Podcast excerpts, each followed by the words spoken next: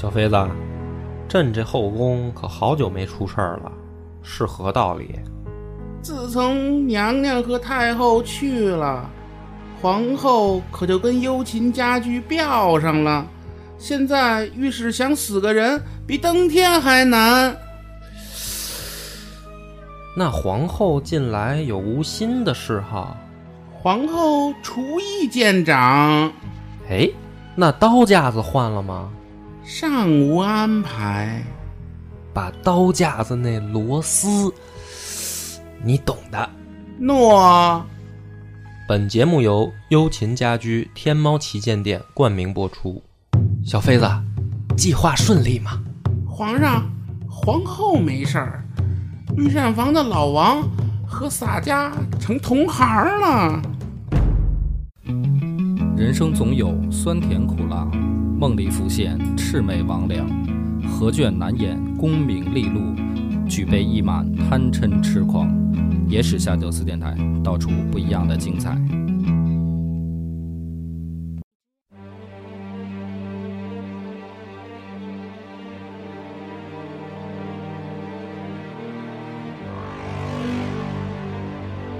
大家好，欢迎收听《野史下酒》，我是主播恶霸波。大飞，老芬仔，上一回呢，咱们已经讲到啊，即将脱轨的北魏王朝被少年天子拓跋浚又给强势拽回了轨道上。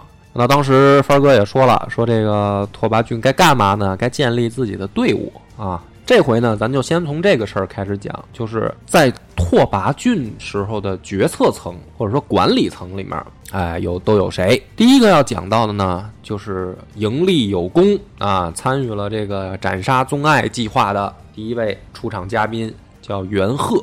这个元贺呢，是陇西鲜卑啊突发部的王子 啊，突发部这个地中海部 是吧？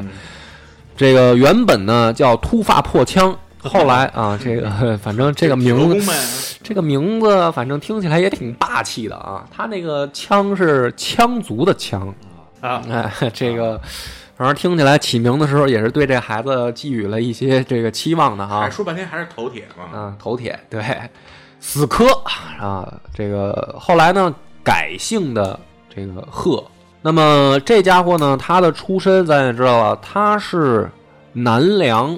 国主，国主啊，脱发如檀之子。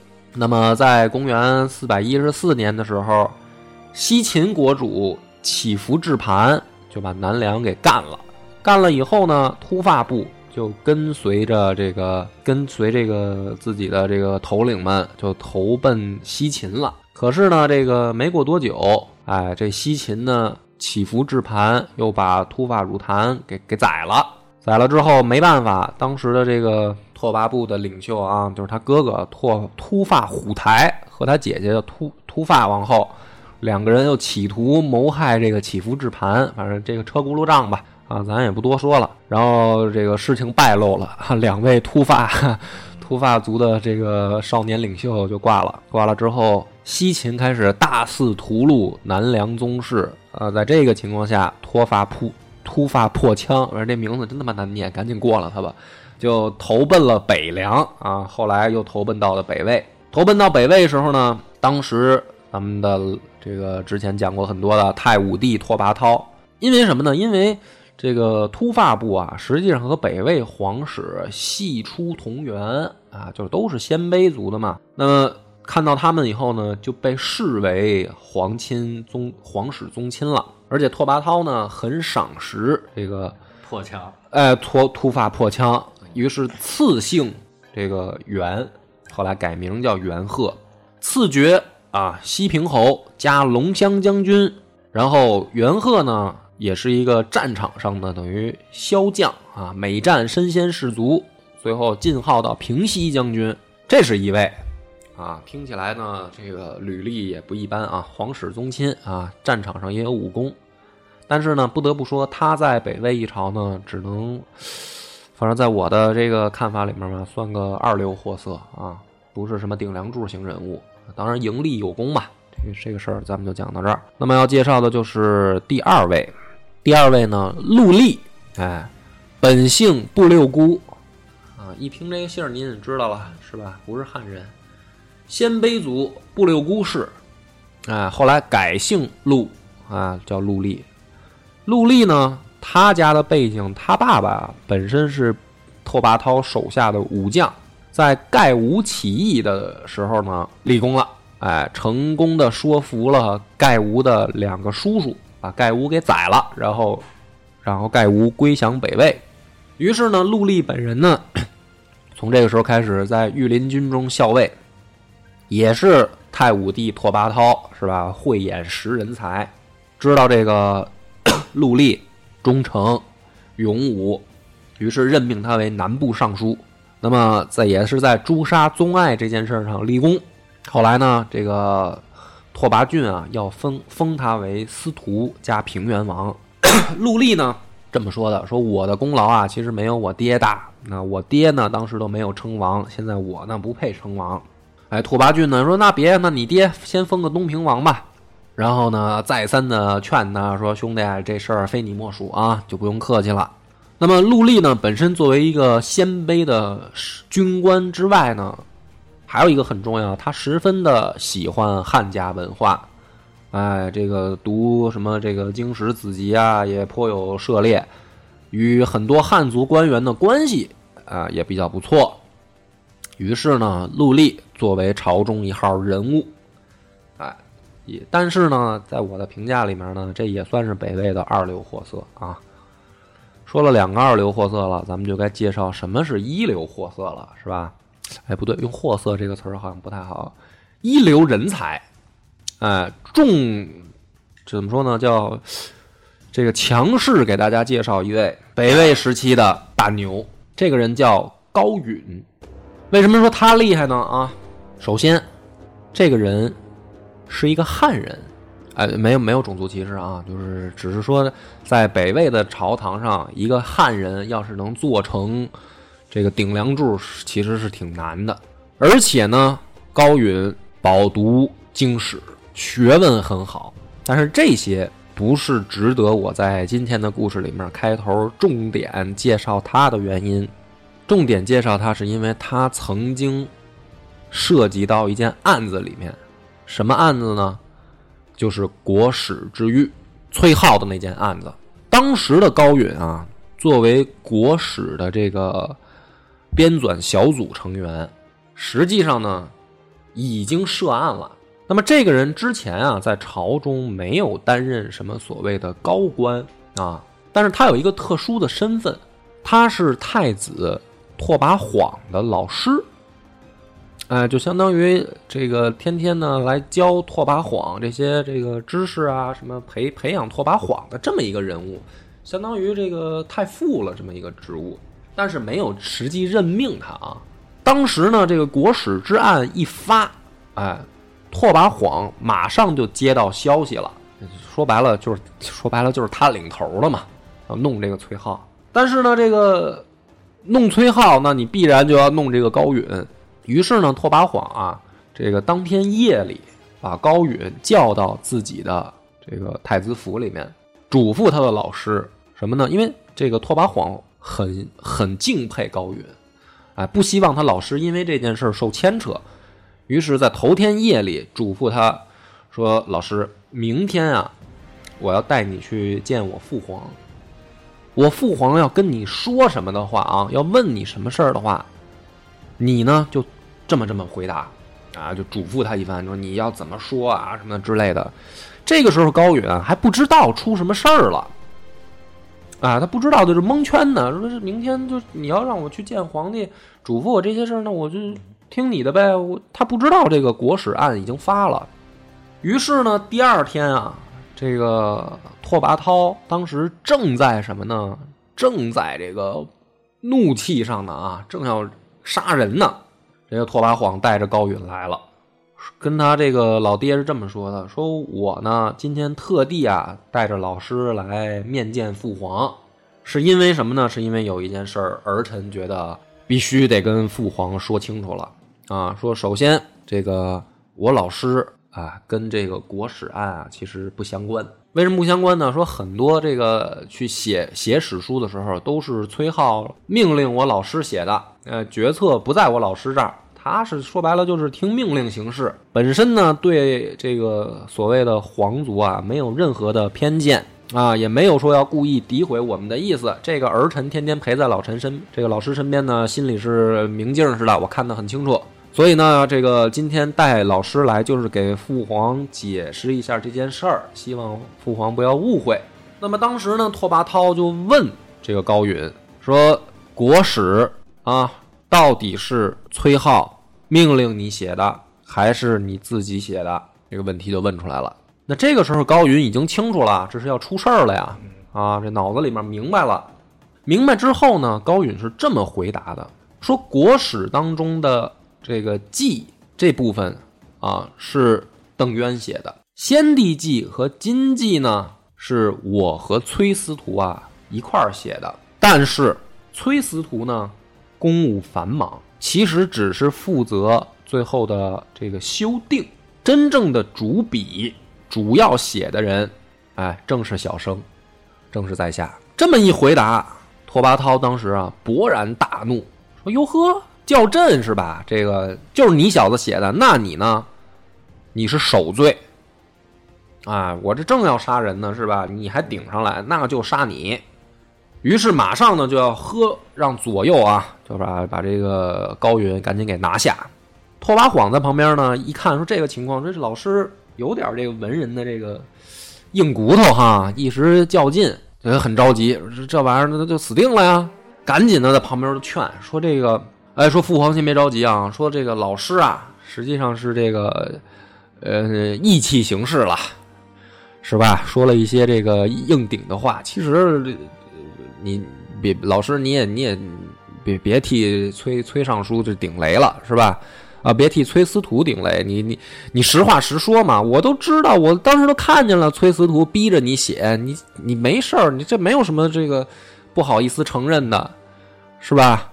就赶紧就替他老师解释，于是呢，这个拓跋焘强压怒火，就又问说：“太子说的是不是真的？到底是崔浩逼你写的，还是你自己写的？我再给你一次机会。”就是他写的。哎，这个时候这个高允这么说的啊，说我虽然才疏学浅啊，但是我承蒙这个皇皇帝您老人家信任。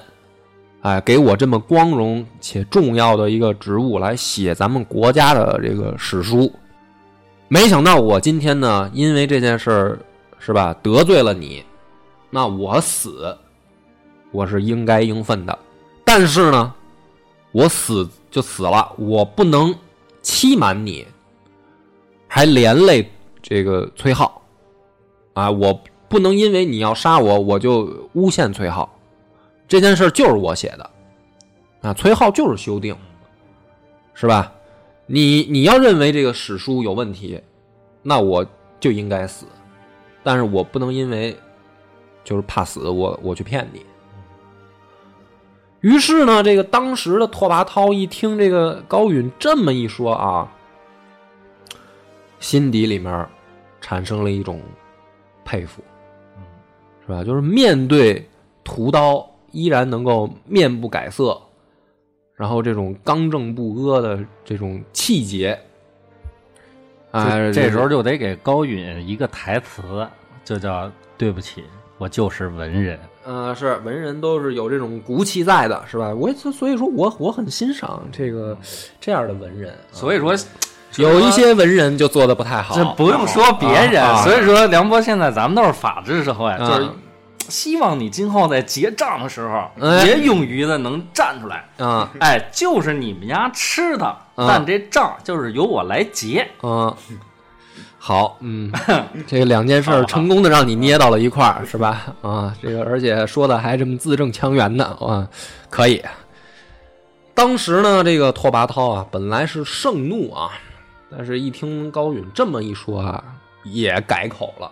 哎，说这个先生。的确是世间第一正直之人，很难得，是吧？一大部分人这会儿就怂了，哎，能能活下来比什么都重要，是吧？但是像裤子了，哎，像你这样的人呢，这个我喜欢，那我宁愿这个让你继续活下去，哎，我也要把你这个身上的良好的这种品德要传下去，是吧？国史这件事儿，就算是你写的，那咱们既往不咎了。但是接下来呢，这个拓跋焘就说啊，说你呢就是免死，但是我希望由你来负责查问这件事儿，因为你是等于在编纂当中，你最清楚都谁参与了，在这小组里面谁写的什么，你最清楚。我希望你啊，帮我拟一份诏书，将崔浩及所有涉案人员全部给我列清楚。哎，我要灭他们五族。那你想想，这会儿这个等于高允刚从北鬼门关前面逛一圈儿，嗯这皇帝能这个从盛怒的情绪下面啊免他一死，然后让让他去这个就做做件事儿是吧？这已经很不容易了。一般人这会儿也就也就从了是吧？就是我该装的逼装完了，是吧？你再再继续也不合适了，你得给皇帝个面子啊，是吧？要不你给皇帝架那儿了，那你这不是找死吗？但是没想到呢，这个高允说说崔浩犯的事儿啊，罪不至死，我认为。哎，至于其他人啊，他们写了什么，臣确实不清楚。所以呢，你让我拟的这份诏书，我拟不了啊，你找别人吧，我这事儿我办不了，是吧？你非让我办，你就让让他们把我给绑了吧，我就就我就死呗，是吧？我写了什么我清楚，你要觉得我写的不对，你就来宰了我。这个时候呢，这个拓跋焘是真急了，说你，因为其实拓跋焘心里，咱之前也讲了，国史这件案子实际上是崔浩顶雷，是吧？这个拓跋焘心里也清楚，所以呢，在这件事儿上，其实没有必要较真儿啊。但是你高允当面这么顶我，是对皇帝权威的挑呃，你这就是挑战我了，嗯是吧？你这国史之案，我当然知道崔浩这个罪不至死了，但我今天要办他，哎，你你跟我这儿耍什么这个等于这个刚正不阿不阿的这这劲儿，你这不是挑战我吗？于是马上命令左右啊，把这个高允给我拿下。这个时候呢，拓跋晃太子在旁边马上就是跪下，苦苦的哀求皇帝，说这个呃我老师啊，就就就是这么一人，是吧？这认死理儿，爱真理啊，这个说求父皇网开一面，苦苦哀求。这个拓跋焘一看，说太子都这么求情了，其实他也想，你说不得给自己儿子留个班底吗？是吧？得有个这个收买人心的过程啊，是吧？这这人这么这么这么爱真理，他儿子也给他个台阶儿。哎，这这个儿子给了台阶儿了，都跪下求我了，那我这个放他一马是吧？拓跋焘心里能没数吗？咱之前讲拓跋焘又不是傻子，于是呢，拓跋焘说说这个，既然了是吧？既然太子求情，哎，那朕呢看在太子的面子上，今天放你一马，好吧？那你呢？这个回去以后，这个也想想今天这事儿啊，下回还敢不敢跟我这么说话了，是吧？那么这件事呢，就传出来了呀，就是今天发生这一幕传出来，然后马上崔浩那件事不就发了吗？啊，一方面呢，就是朝堂上，包括民间啊，听说崔克浩这件事震惊的同时，这个高云也出名了，就相当于啊，在国史一案过这个过这个案子里面，唯一一个幸免于难的人。嗯那就是凡是参与这件事儿的，咱之前讲崔浩时候说，全让拓跋焘给宰了，只有他高允躲过这一劫，而且躲的时候是没怂，嗯就是正面刚躲过来的。嗯所以呢，这个整个首都啊，这这件事儿在朋友圈热刷了三天啊，这个高允牛逼啊，给他点赞。那么就是这样一位是吧？就咱们传统意义上的国士高允，在这个拓跋浚是吧上位以后，哎，得到了重用。得到了重用以后呢，帮助拓跋浚重新梳理国家的这个各个的这个制度啊，是吧？之前是吧？荒废的朝政，然后在高允的治理下逐渐走向正轨。哎，而且呢，咱之前也说了，他不论是从学识上，还是从国史一案看出来他的品行上，嗯，哎，这这而且关关键就是这个品行很正。于是拓跋焘呃不是拓跋浚呢，就是对高允也很放心。放心还不算完，是吧？历史上啊，这样的大臣也没少出。他高允高允为什么还出名呢？因为你知道这个拓跋浚年纪很小嘛，高允年纪不小了，所以这个高允有的时候见着这拓跋浚的时候啊，就忍不，因为想他是他爹的老师，就拓跋晃在他面前就跟学生似的，就得老师就得教他哎道理啊，怎么做人什么的，没准都教他。那你想自己学生的孩子，这高允难免有时候就会什么呢？说话就有点不太注意，哎，不太，你想连他爷爷的面子他都不给啊！拓跋焘活着的时候，太武帝，那你想想啊，这个战场上这马上皇帝，那这高允见着都不怂。你说这个拓跋浚十多岁的孩子，难免有的时候啊，聊着聊着，这高高允一聊高兴了，就不太给这拓跋浚面子。啊，就是你小孩儿，你懂什么呀？是吧？我告诉你这件事怎么怎么怎么着。这拓跋浚呢，有的时候这面子上的确有点挂不住，因为旁边站着什么这太监啊、宫女啊，都旁边看着，有时候还有别的这个是吧？臣子在旁边站着呢。这高允一聊高兴了，嘁里呱啦也不给自己面子。但是拓跋浚呢，跟这个拓跋焘不一样，拓跋浚之前虽然也有铁腕手段啊，但是总整体上来说，人家佛系的嘛，是吧？就是你说我，我虽然心里难受，拓跋浚有的时候就是说这个来左右，把这个先生呃扶下去，先生累了是吧？给他把脚洗了。哎，给给先生嫁出去，别跟我这儿逼逼了，太他妈烦了。哎，你说皇帝做这样已经够可以了吧？您就别说了吧。高允不去，让人嫁出去以后，他又溜达回来了，继续呢拽着皇帝的袖子说：“刚才这事儿啊，我还没说完，我我不累啊，我不累，这个我不用休息。你听我跟你说啊，这件事儿得怎么怎么办。”最后逼着这个拓跋浚怎么着啊？嫁也嫁不出去，老头儿自己就跑回来了。说这样，大家先今儿先散了啊！我跟这个先生还有单独的话要说，因为这不给面子呀，那就别人别听了，你单独训我就完了，就把他留下来，两个人就谈。但是呢，你还别说这个天长日久啊，因为这高允确实做人正啊，讲的道理，有的人是什么呢？跟你面上啊，大道理说的头头是道，他妈他自己都做不到，是吧？这高允不是，人家说了人，人家自己就这么做，哎。慢慢呢，这拓跋浚的确打心里面佩服高允，哎，这就是这位老先生说到做到，以身作则，这个很难，是吧？你除非像诸葛亮这样的人，嗯，基本上一般人都做不到啊。慢慢的，这个高允这威望在朝中就起来了啊，当然也赶上个好主子，是吧？你要碰上那种混不吝的这个皇帝，是吧？他他不管你说的对不对。反正我今儿先得意了再说啊！你再逼着我，我他妈宰了你是吧？你甭管你说的对不对。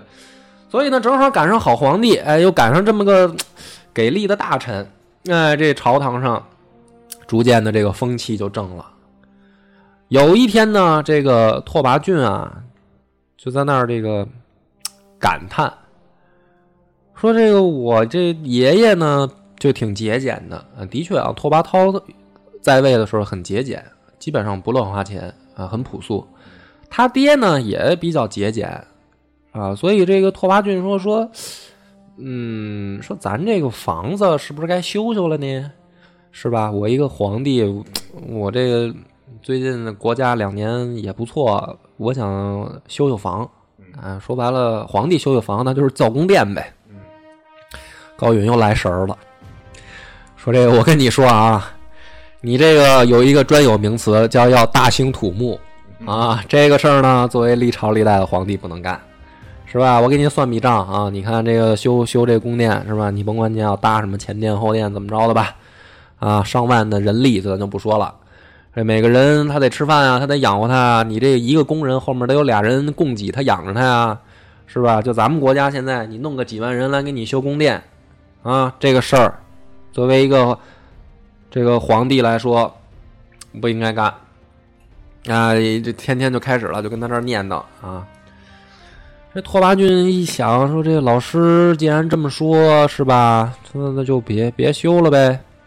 哎，这种事儿多了以后啊，有一次，因为后来拓跋浚也的确这个看清楚高允的为人了。有一次啊，他自己在那儿感叹啊，当时高允不在，别的几个这个王公大臣在，他就感叹说：“你看啊，说这个高先生这样的人，这个是对是错。”都给我指出来，哎，说我作为皇帝，就像你们的爸爸，啊，虽然岁数不太大，啊，虽然这个年纪可能比诸位小那么几十岁啊，但是作为你们的爸爸，我犯错的时候呢，你们作为儿子就应该指明我哪儿做错了，而且应该坚持你们的观点，是吧？不要怕触怒我，啊，要指出我的错误，这样我才能成长，才能前进嘛。那你看这个满朝文武现在唯一做到这一点的，就是人家高先生。是吧？不顾我的面子，指出我的错误，直到我改正为止。那你们呢？就是经常是哄我开心，啊，也不管我做的对，做的错，反正这个我要不高兴了，你们就不说了。说你们这这样的话，其实在我现在很清醒的状态下，我认为你们这样不好。啊，而且你看人家这个高先生官位还没你们大。是吧？你们这又是有封王的，哎，有有封公的，又是什么？这个在朝中里面做大官的，你说这高先生也没有什么那么高的职务，就敢跟我这样，是吧？你们平常跟人多学学，学习一下，啊，我不怕你们提问题。啊，这个时候呢，这个跟高允关系比较好的，咱们刚才说过的陆丽，一看今儿大哥心情好啊，赶紧就说说，哎呀，说这个。陛下明察秋毫，的确像你说的这样说，这个高先生呢蒙你恩宠啊，但现在依然家境贫寒啊。说这个老婆孩子啊难以为继了，这这家里都快揭不开锅了。说是该给他加官进爵了。哎，大哥刚才说了嘛，也拓跋浚一听啊，就是说说这真的假的呀？说家里都快揭不开锅了。不至于吧？说那那那我看看去吧。说咱今天也没事儿，说你们几个跟我一块儿，咱去拜访一下高先生，去他们家看看。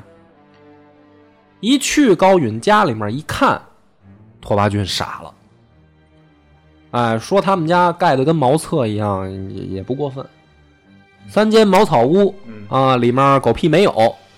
看他媳妇儿跟孩子穿的都是这个破旧的衣服，身上打着补丁什么的。啊！一一打开进厨房一看，就几根咸菜。他那俸禄呢？哎，这就说一个事儿啊。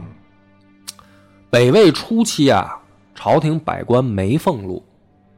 哎，你说这事儿也有意思。所以呢，大部分的这个官员啊，主要收入靠贪污。你知道吧？就是就是没办法嘛。哎，活着呀。对啊，就只能。所以你看着，就是皇帝当时也没看出来啊，就是这帮人天天。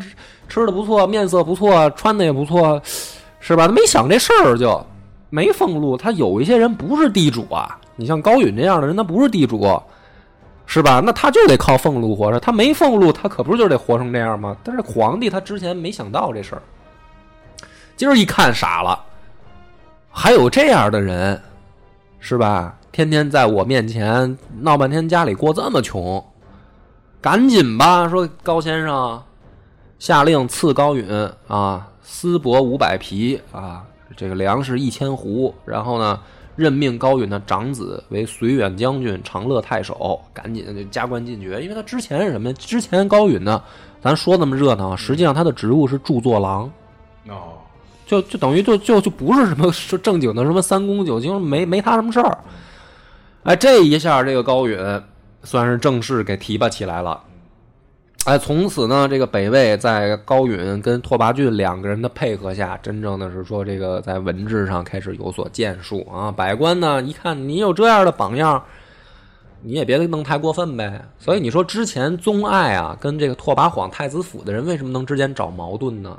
当然容易找了，因为大家都贪污嘛。说白了，是吧？哎，那么北魏这个咱们说完了一流人物、二流人物说完了，那么凡儿哥还有什么人你认为是拓跋浚要解决的吗？你看啊，破枪跟陆力嗯，军事方面搞定了，搞定了。这个高先生呢，对吧？哎，在很多政务上，甚至包括行政上的事儿搞定了。搞定了，呃，教育他那个佛系也没问题了啊云冈石窟搞起来了，还剩啥事？那就娶媳妇儿吧。哎，嘿嘿，这回猜准了，是时候该展现一下真正的技术了。嗯啊，拓跋浚这这个已经过了几年了，是吧？在古人的年纪里面，也到了可以这个谈婚论嫁的年纪了。嗯，他这婚姻啊也不一般。嗯，谁也没想到他找了，最后找了一个谁呢？说这个在泰安元年的时候啊，这个北魏宫中的一个罪臣之女，一个杂役，呃，年仅十四岁的一个小姑娘，被册命为贵人。哎，咱们就得介绍一下这个传奇女性了啊，可以聊一聊后宫了。这孩子呢，没有名字留下来，只留下来个姓儿，姓冯。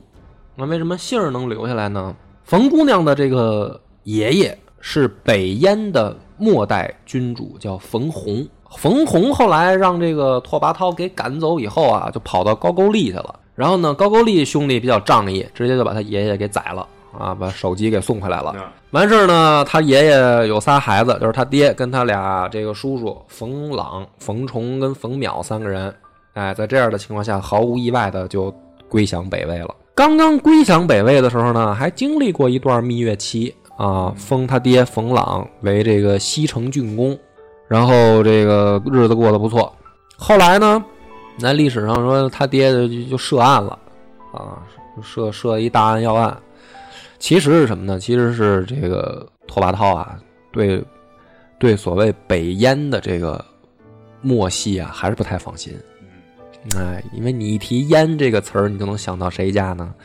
就是慕容家的光辉传统嘛。这就是二五仔的事儿没少干，所以呢，这个他爹实际上啊，就是就是经历过一个蜜月期，面上的功夫做足了，就就给扫了。扫了以后呢，这个冯姑娘等于入宫就开始做杂役，哎，终于有一天在倒马桶的时候，哎，这个当时的这个主人，嗯，因为没人认识他，他经常被分到不同的宫里面伺候不同的娘娘，哎，什么倒马桶啊、洗厕所呀、这些事儿啊，都是他干。终于有一天呢，他伺候这主子问了一句，说：“姑娘起挺早啊，说你是哪儿人啊？”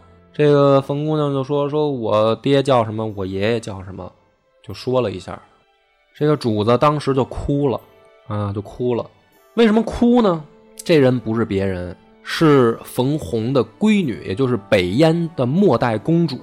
哎，实际上什么呢？就是冯姑娘她姑妈啊。当时呢，这个北燕亡了以后啊，被纳进了这个拓跋焘的后宫，作为一个妃子养着了啊。万幸呢，扫他爹的时候没动他姑妈，他姑妈也不认识这个这这这姑娘啊，好长都失联多少年了，听说自己哥哥后来被干掉了，也也没没什么消息。听说有个侄女，也不知道去哪儿了。今天没想到在这儿见着了，哎，一想起这这这这这个家族身世啊什么的，两这个抱两个人抱头痛哭。而且呢，这个冯昭仪啊，她没孩子，就是她这姑妈没孩子。嗯于是呢，就把这个这小姑娘啊视为己出，啊、就就就就这是亲人啊，这必然的呀，他有血啊，有血缘关系嘛。于是视为己出，开始教育这个孩子。啊、因为这个冯昭仪呢，说白了是其实是受过这个汉家教育的啊，这个诗书礼仪呀、有呃，有文化，琴棋书画都懂，哎、知道怎么把这个一个小姑娘培养成一位 lady，是吧？嗯成为一个淑女，她这事儿她门儿清。于是呢，开始给这孩子规划人生道路，是吧？你不能在宫里面一辈子这个打杂儿啊啊！咱们家要想翻身，我是没戏了，是吧？我作为一个拓跋焘的这个众多妃子的其中一个，我是没戏了。你还年轻啊，你要想上位怎么办呢？你只有成为这个王的女人。那么，成为王的女人的这个条件呢，我都可以教你。从文化上啊、规矩上啊，咱都懂啊，咱也是王族出身啊。于是呢，开始带他在这个宫里面先混一脸熟吧，从带带他去哪儿串门子是吧？这些姐姐妹妹们拜访的时候都带着这孩子啊，这这是这是我这个侄女嘛，相当于重点跟谁拉关系呢？跟这个长皇后拉关系。这会儿应该叫长太后。这个长太后是什么人呢？之前咱们介绍过啊，北魏有一个另一个这个很血腥的传统，就是叫子贵母死。一旦任命了皇太子，这个咱之前讲过啊，必须要把他的生母宰掉，怕后族啊这个权力过大，嗯养出外戚来。所以一旦选定接班人，任命皇太子以后，马上把他妈妈赐死，很血腥啊。但是呢，这个你把孩子他妈弄死了，这个孩子他得有这有人照顾啊，他得有妈妈管他呀。所以一般呢，在把这个皇太子的生母弄死以后呢，还还会给他配一个保姆，也是从这个就是等于，呃，妃嫔里面选出来一个合适的人，等于作为这个孩子的后妈。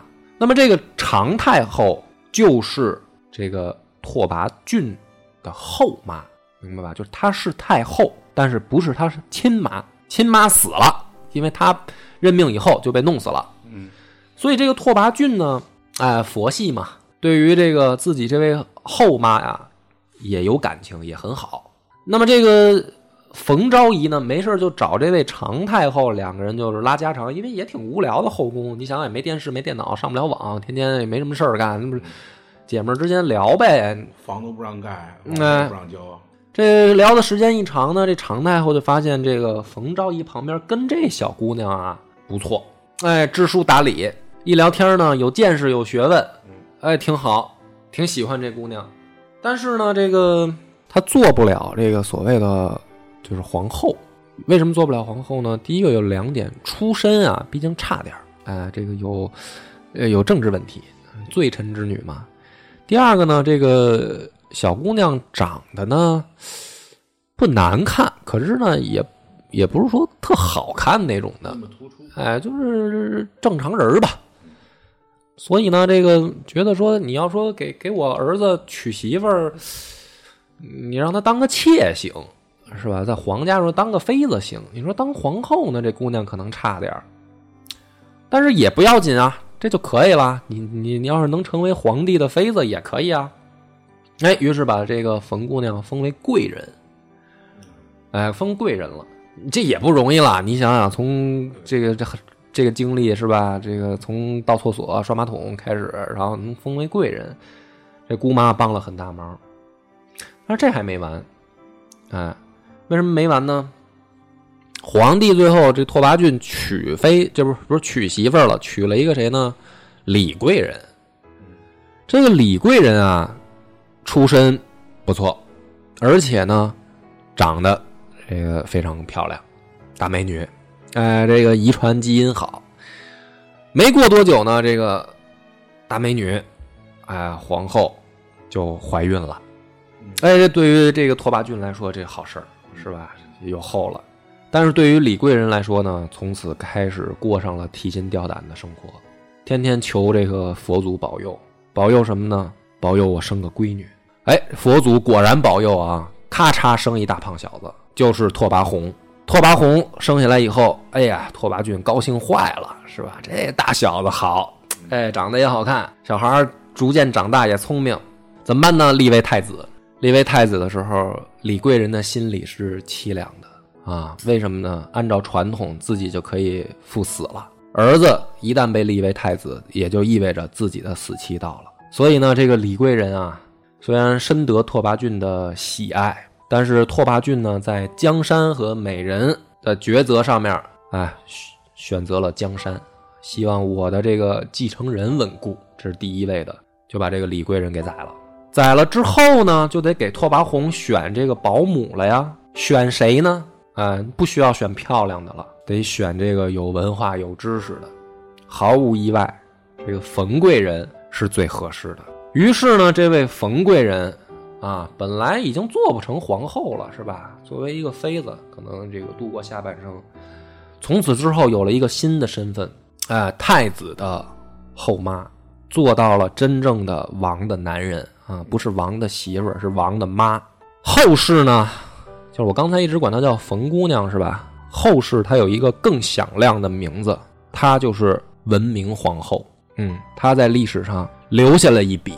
于是呢，这个拓跋浚是吧？从这个时候开始，哎，内部这些老臣们老实了，国家上信仰稳固了啊，佛教这个大行其道，是吧？内部有文臣武将辅佐啊，有高允这样的这个忠诚之士保着自己啊，外面有武将用命，是吧？元赫就是突发破枪，然后陆励两个人，哎，这个都都很好。这个家里面呢，这个也稳定了，自己这媳妇儿就现在就是等于这个冯姑娘是吧？知书达理，哎，这个统领后宫，井井有条，儿子也生出来了，小孩儿长挺好，挺聪明。北魏从此真正开始走向正轨啊。那么预知他们后面的故事，请听下回分解。